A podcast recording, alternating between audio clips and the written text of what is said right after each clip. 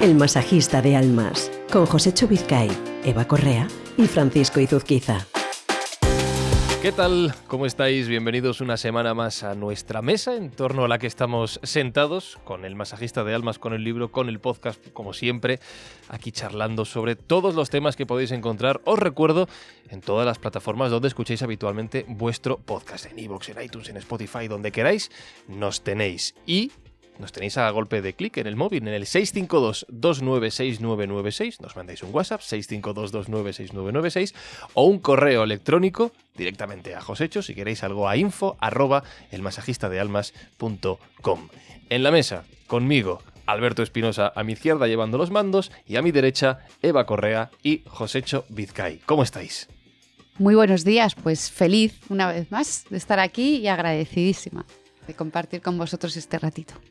Pues yo igual que Eva. Feliz, contento, agradecidísimo de estar aquí con vosotros que una semana más eh, con nuestro libro del masajista de almas y contigo, Frank, que bueno, mm, es un placer y una tranquilidad que estés tú. Lo mismo digo. y hoy, además, muy, muy bien acompañado, eh, Eva, el honor es tuyo de presentar a nuestra invitada. Pues tengo el honor de presentar a una grandísima amiga, eh, Yolanda López, donde hemos compartido muchas horas de formación en el mundo del coaching, donde estar con ella es aprender en palabras en mayúsculas. Eh, bueno, pues ella es coach transpersonal, terapeuta transpersonal, experta en inteligencia emocional y comunicación no verbal. Y bienvenida a esta casa. Yolanda. muchísimas gracias. Bienvenida. Menuda presentación, vaya, dan ganas de venir aquí todos los días. Oye, pues cuando quieras. Tomamos la palabra. Sí, sí, aquí, invitada que viene, invitada que se queda. Oh, qué presentación, mil gracias. Vamos. Casi me emocionas. Hoy me he traído el cuaderno y el boli para tomar muchos apuntes porque de esto tengo mucho que aprender. Se lo dije a Eva cuando planteó el tema del podcast de hoy. Digo, me lo vas a tener que explicar bien por qué. Y sobre todo la relación con los temas de los que hablamos habitualmente aquí, referidos a emprendimiento y demás. Hoy hablamos de los temperamentos. Me imagino que habrá tipos, clases, estarán clasificados, cada uno, no lo sé, yo a partir de aquí soy todo oídos. Tomo nota, vosotras me diréis. Sí, sí, por supuesto. Vamos a ver, mira, los temperamentos eh, vienen de, mucho tiempo atrás, de nuestra medicina antigua, partiendo de Hipócrates, nada más y nada menos que, digamos, de, del 400 antes de Cristo, con un estudio que se hacía de los humores, de lo que se llama eh, el humor que forma parte, el carácter que forma parte de las personas. Esto lo continuó Galeno en el 400 y pertenece a lo que son los estudios de la personalidad. Qué interesante. te, miro aprendiendo, no, digo nada porque yo sigo escuchando. es decir, se lleva estudiando los temperamentos, por decirlo, ¿eh? toda la vida. Sí. Básicamente. Sí. ¿Y, cómo podemos relacionar todo esto?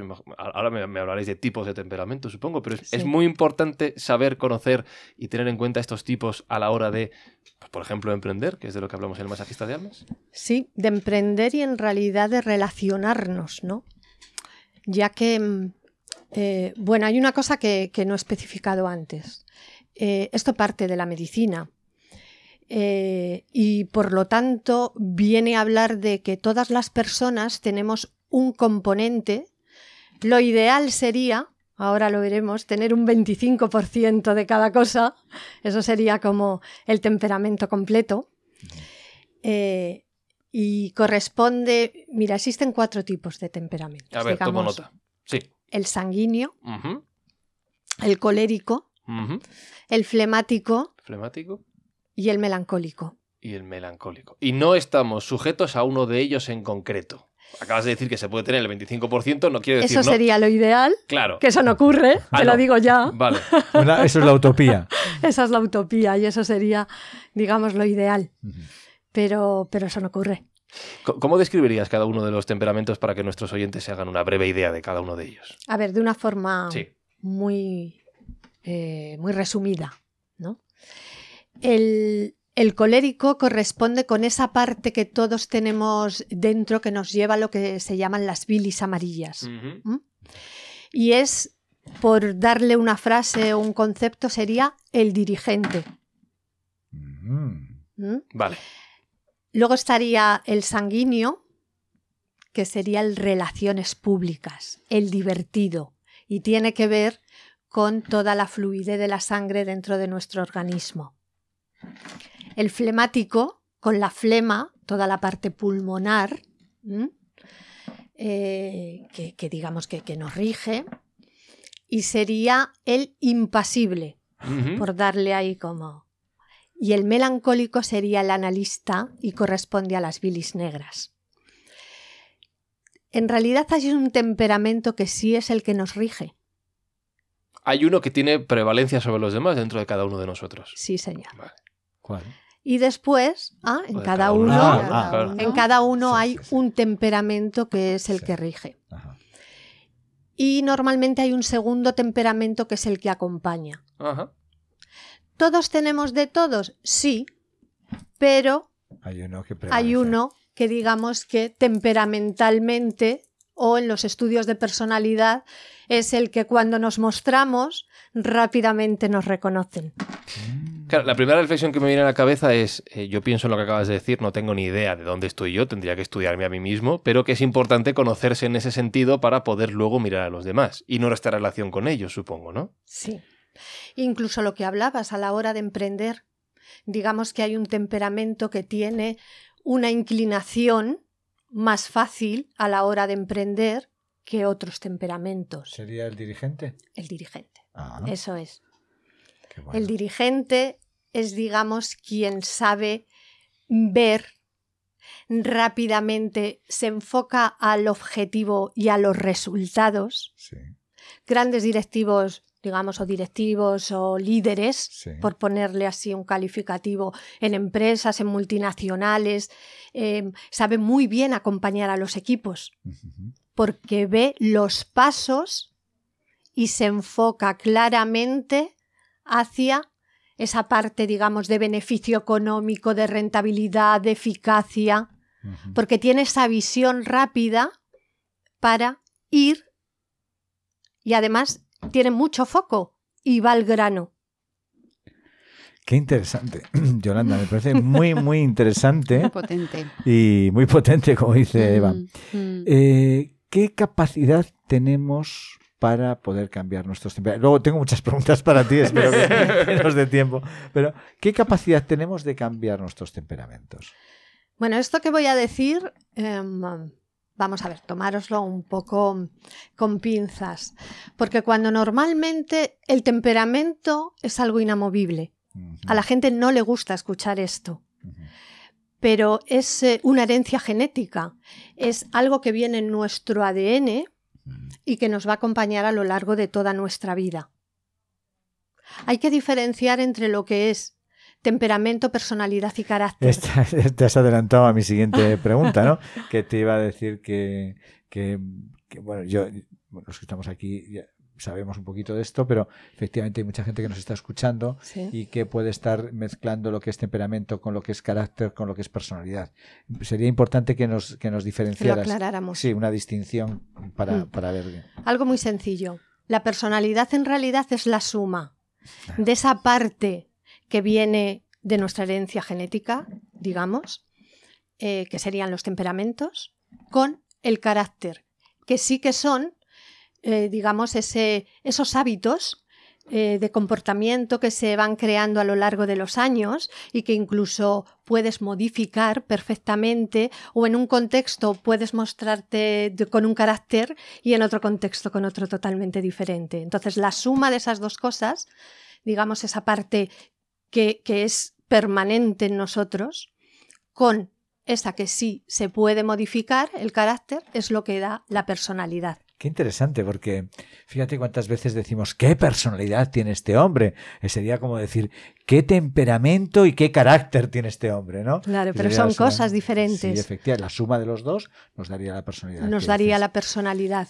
Y también es cierto, eh, por ejemplo, cuando una persona, eh, fíjate cómo cambia el carácter tengas una situación u otra, ¿no? Cuando una persona eh, bebe, por ejemplo, puede cambiar su carácter, puede ser, puede ser que actúe de una manera muy divertida cuando no lo es, ¿no? Luego está sujeto a, ese tipo de modificaciones. Claro, claro. Em, en realidad, eh, cuando yo digo que, que, son aspectos inamovibles, y esto es es muy importante que lo sepamos a la hora de acompañar, ayudar a, los emprendedores, ayudar a personas que vienen, digamos, a hacer procesos de coaching, porque desde ahí lo que vamos a hacer es enfocarnos en las fortalezas. Seguro que vosotros en alguno de los podcasts habéis hablado de las fortalezas y las debilidades, ¿no? Entonces, lo que hacemos es enfocarnos en la fortaleza, en, en, en eso bueno que tiene el temperamento, en el valor positivo, para desde ahí trabajar con ellos y darnos cuenta que hay cosas que simplemente hay que aceptar y potenciar y lo que sí podemos en los temperamentos de alguna manera es como la esencia no cambia, pero sí la forma de presentarlo. Os voy a poner un ejemplo. Por favor. Por ejemplo, los sanguíneos. El temperamento sanguíneo he hablado que era el relaciones públicas, ¿no? Es el divertido, el chisposo, el que crea siempre muy buen ambiente, el que le encanta, es, bueno, las relaciones sociales son lo más para ellos. Tiende mucho a hablar. Le cuesta la escucha. Ah. Hablamos la semana pasada de la escucha. ¿Ah, sí? sí? Pues mira, cuando tú realmente conoces los temperamentos, te das cuenta de que las personas en sí muchas veces no se comportan o no se muestran de una determinada manera, pues por, por, por hacer la puñeta, entre ah, comillas, sino porque hay algo innato en ellos que no pueden evitar. Y eso también te ayuda a la hora de relacionarte y de entendernos, de entendernos como seres humanos. El sanguíneo, que ya sabemos que realmente es el creativo, el chisposo, el que es tan divertido que te gusta mucho escucharle. Pero hay veces que, digamos que monopoliza todas las conversaciones. ¿Cuál sería o qué sería esa parte, el área de mejora de ese temperamento sanguíneo? Aprender a escuchar y hablar desde la honestidad a veces no ser tan banal o tan superficial, sino hablar desde su propia experimentación. Y esa sería esa forma de... ¿Ese sería el melancólico? No, ese es el sanguíneo. No, ya, pero ah. digamos, el área mejor sería la parte de... Ir hacia... Ir hacia, tender hacia... el melancólico. Sí, sí. Claro, claro. Ir hacia la escucha. Pero vamos a ver, si realmente los temperamentos no los podemos cambiar porque va dentro de nuestra genética y de nuestro ADN, lo que vamos a cambiar es esencialmente nuestro carácter y nuestra personalidad después, ¿no? Claro. Vamos a ver, no es que, mm, es lo que os digo, del temperamento tú puedes mejorar esas partes, esas debilidades, ¿de acuerdo? Y eso al final va a ir cambiando nuestra forma de mostrarnos al mundo, pero manteniendo la fortaleza de lo que tú traes ya contigo. Os voy a pedir una pequeña pausita porque tengo el blog de notas hasta arriba de, apuntes, tengo que organizar un poco mi cabeza, tengo que reordenar el esquema y, a partir de esto te voy a hacer una pregunta, Yolanda, que tengo en mente hace un, momentito. Vale.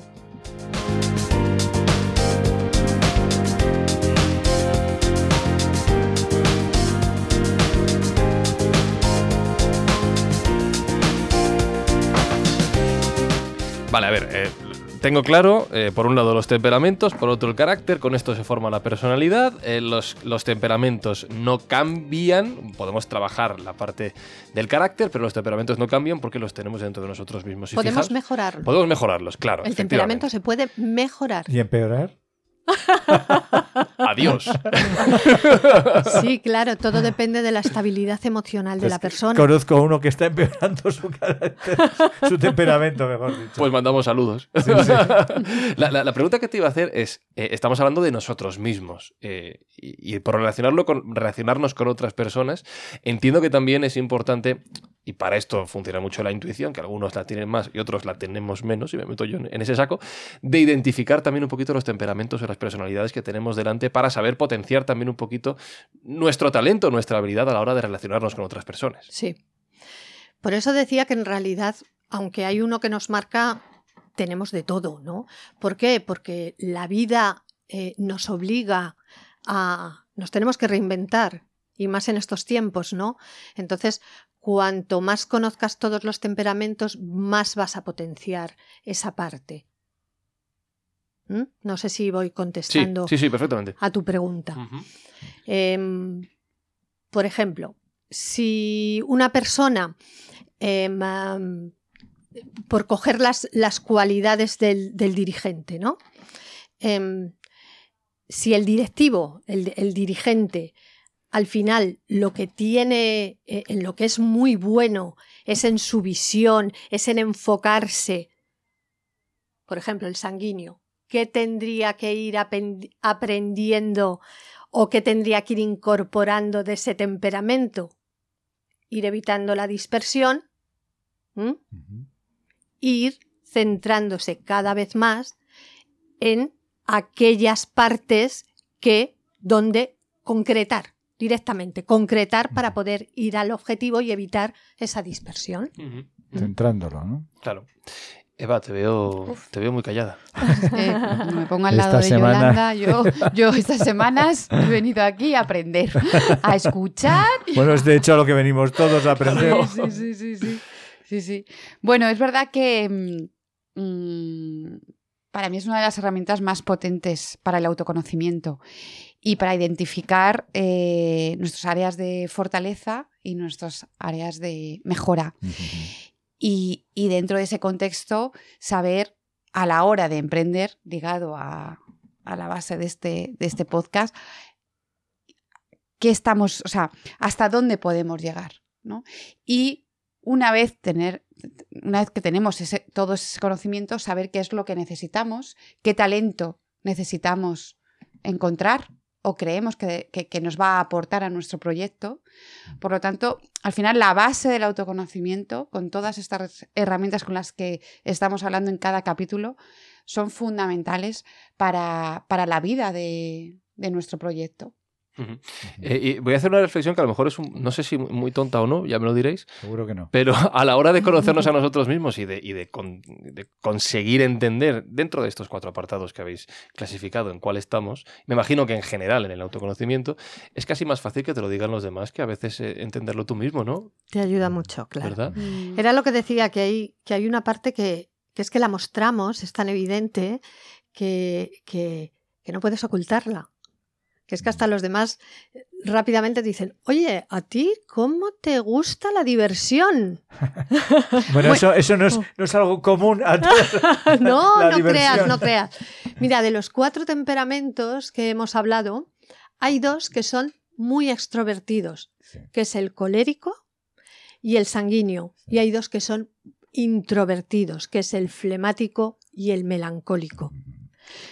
Unos toman energía de fuera y por lo tanto miran mucho hacia el exterior y les cuesta más la introspección, mientras que los otros dos es al contrario. La energía les viene de su propio espacio interior y necesitan sus límites, necesitan sus espacios de soledad y desde ahí digamos que trabajan. Bueno, yo lo tengo clarísimo. ¿eh? Para la elección de socios es muy importante y para negociar también. Y para negociar. Y para. Mirad, los auténticos, por ejemplo, los buenísimos comerciales.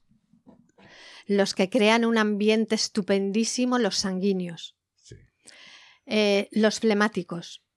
Mm, trabajan, al igual que los melancólicos, con el pensamiento. El flemático es el racional, es el más simpático, curiosamente es el más simpático de ah. todos los temperamentos, porque son tan pacíficos, guardan tanto la calma, que son personas que trabajando bajo presión son muy buenos. Nunca pierden los nervios luego. Eso en un equipo de trabajo son grandes mediadores, los flemáticos. Por ejemplo, a la hora de negociar, son grandes. No perderán nunca, digamos, eh, Incluso hay gente, ves, que dirán, pero Dios mío, es que no se alteran por no nada. Tiene sangre, no, tiene sangre en las venas. El sanguíneo, al sanguíneo le pone muy nervioso realmente el flemático, ¿no? Qué bueno. Y sin embargo, es sencillamente porque ellos necesitan esa serenidad y esa paz que va con su propia idiosincrasia, ¿no? Yo creo que nuestros oyentes ya se están testando todos. De hecho, de hecho yo les, les, voy a sugerir que nos pongan un mensaje sí. a través de iVoox o de redes sociales o de WhatsApp, por donde quieran, sí. y nos digan dónde se clasifican. Evidentemente, cada uno tenemos más de un apartado, pero que elijan uno de los cuatro. Que nos lo digan. ¿Dónde sí, os veis? Estupendo. Yo no lo tengo claro todavía. Yo creo que lo voy a reflexionar después de esta grabación y voy a dejar mi propio mensaje. Tengo que profundizar un poquito más con Yolanda. He para... hablado poquito del melancólico, la verdad. Sí. Porque claro, ya la palabra te lleva como sí, sí. a la tristeza, Tiene unas connotaciones muy... a la depresión. Pero realmente son gente maravillosa porque son a esos seres que viven polarizados, tienen entre la vida y la muerte, ¿no? Lo, lo tienen tan unido que cuando están en positivo eh, tienen una memoria magnífica y son de los que de, de construir las cosas construyen. Creo que tenemos que traer a Yolanda. Sí. Más veces. Sí, Yolanda, por favor, tenemos que profundizar mucho más en el aspecto de los temperamentos, del carácter, de la personalidad, porque estoy seguro que en este momento todos nuestros oyentes están pensando lo mismo que yo. Que venga, que profundice más en cada temperamento, porque quiero saber en qué estoy, dónde estoy y dónde está mi socio. Exacto, exacto. ¿Dónde está mi socio? ¿Eh? ¿Qué equipo me rodea? Sí, mira, podemos, podemos hablar de cuáles son en ese sentido mejores combinaciones, peores Mm. Claro, combinaciones. claro, no lo claro. sé, hay un montón de cosas que yo creo que Claro. podemos, podemos Sí. desarrollar. Te emplazamos. Cuando queráis. Bien, bien, Pero si es un placer, aprendo mucho con vosotros. No, mira, hoy, hoy, hoy tengo que decir que hemos aprendido hoy de ti nosotros. Bueno, ¿eh? muchísimo. Claramente. Tengo- Sí. vamos, estamos José Hecho y yo mirándote. Toma, toma, toma, toma, toma, Porque toma. tenemos los cascos, si no, nuestras orejas estarían enfocadas hacia ti. Muchísimas gracias. Eh, Josécho, antes de terminar, como siempre, ¿qué te parece si vamos con una pequeña historia para resumir un poquito todo lo que Voy hemos a contar aprendido hoy? dos pequeñas historias, Ah, dos pequeñas en, este, historias. en este, muy rápidos, Sí. una muy rápido y un poquito más rápido, que tiene que ver, pues, no sé si tanto con el temperamento, sino también con el carácter y con la, forma que tenemos de actuar, ¿no? Uno es una, un cuento muy breve oriental que leí hace muchísimos años. Había un, guerrero muy famoso que buscaba eh, al sabio de, de- de la tierra, de, de aquellas zonas. Le decían que el hombre lo sabía todo. Y entonces él lo buscó y lo buscó y lo buscó hasta que al final lo encontró y encontró al sabio. Y se puso frente a él y dijo, sabio, mm, quiero saber, quiero hacerte una pregunta. Llevo mucho, mucho tiempo buscándote y no, no te localizaba, pero ahora que te localicé, quiero hacerte una pregunta. Y le dice el sabio, bien, tú me dirás. Necesito saber qué es el cielo y qué es el infierno. Y entonces el sabio le dijo, tú eres un mequetrefe y yo no puedo perder el tiempo explicándote a ti lo que es el cielo y el infierno. Entonces el soldado se puso muy furioso, muy furioso y ya sacó la espada para atizarle al sabio y le dijo al sabio, eso es el infierno. Entonces el guerrero se dio cuenta de lo que había hecho y envainó la espada y se puso de rodillas y el sabio le dijo, y eso es el cielo.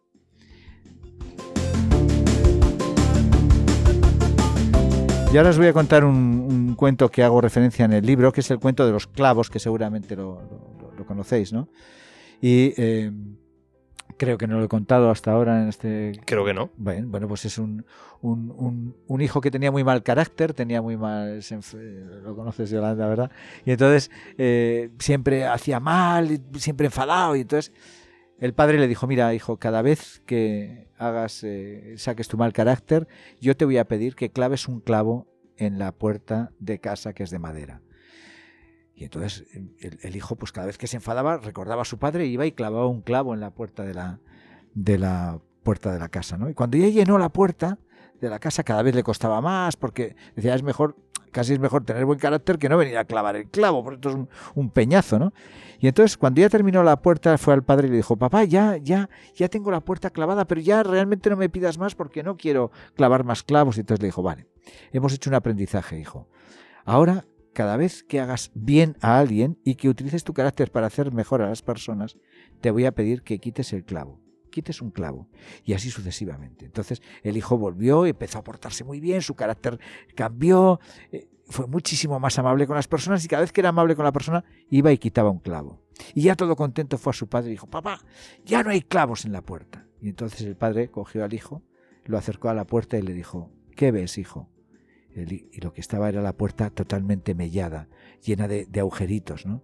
Cada vez que has hecho mal, cada vez que tu carácter ha salido negativamente y has hecho daño a alguien, le has hecho una, una herida. Y aunque luego hayas conseguido intentar quitarle ese daño, la herida queda. Es mejor aquietar tu carácter antes de hacer las heridas.